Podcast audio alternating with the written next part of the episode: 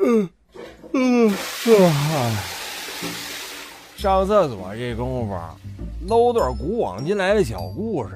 哎，咱是从来不耽误功夫。这叫什么呀？这就得叫马桶历史。嘿嘿。微信订阅号搜索“马桶历史”字母全拼，海量内容更精彩。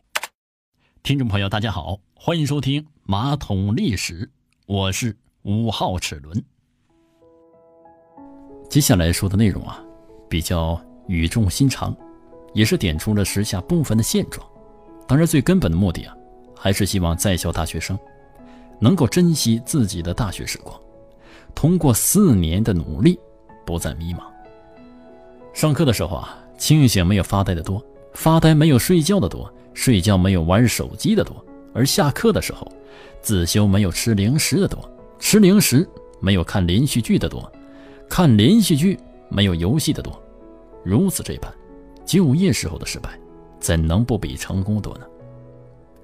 这就是当下很多大学生的现状。不给范围就不会考试，给了范围也只是复印同学准备的答案。你自己即使是老板，你会雇佣你自己吗？付了钱得不到商品是谁都不肯的，而你交了学费，却对那些不给你知识的老师心存感激，连基本的买卖都不会，你还配做什么？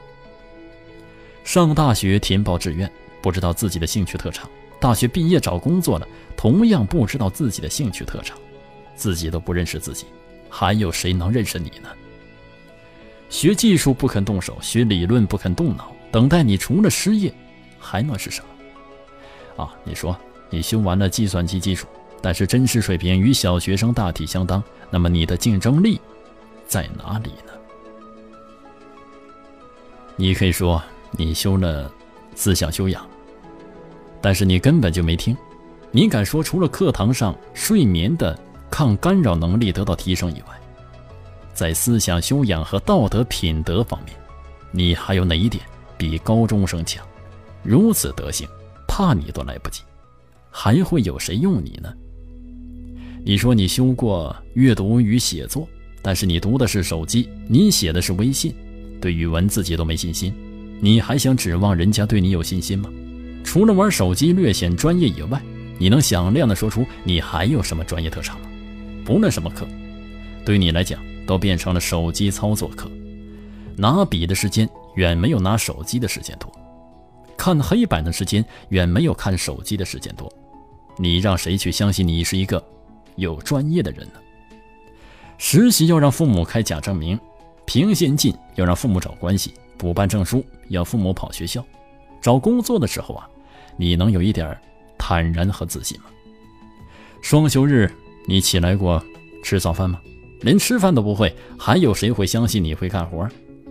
谁也不怀疑你军训的时候叠过被子，但又有谁会相信军训结束以后你还会叠被子呢？唯一投入的是游戏，耗时最多的是游戏，而你的自荐信对此只字不提，自己做的连自己都不认可，世界上还有谁会认可你？讲大道理的时候你是老子，伸手要钱的时候你是永远的儿子。你可以欺负你的父母亲，世界也能任由你欺负吗？离开了电脑，你还能做什么？离开了游戏，你还喜欢什么？离开了家，你还能到哪里去呢？离开了父母，还有谁会给你送水端饭？对于这些问题啊，你都找不到答案，你还想找到前程吗？学无所成怪学校，考试挂科怪老师，犯错受罚怪制度，人际孤独怪同学。就业困难怪时代，孤立无援怪父母，只有责怪没有反思，只有骂人没有检讨。如此的处事，老板即使是你爹，他敢录用你吗？图书馆里没有你的人影，运动场上没有你的人影，公益场上更没有你的人影。你退化的不是肌肉，你退化的不是责任感，你退化的是最基本的生存能力。像你这样的人，唯一适合的岗位是看守坟墓。而今天这一古老的职业已经消失了，你的失业也就成了必然。存在的价值是在于不可替代，责任心、吃苦精神、写作水平、做事能力、专业修养、操作技术、学问素养、与人相处、有哪一方面是你的看家本领？有哪一点是他人不可代替的？你不失业，谁失业呀？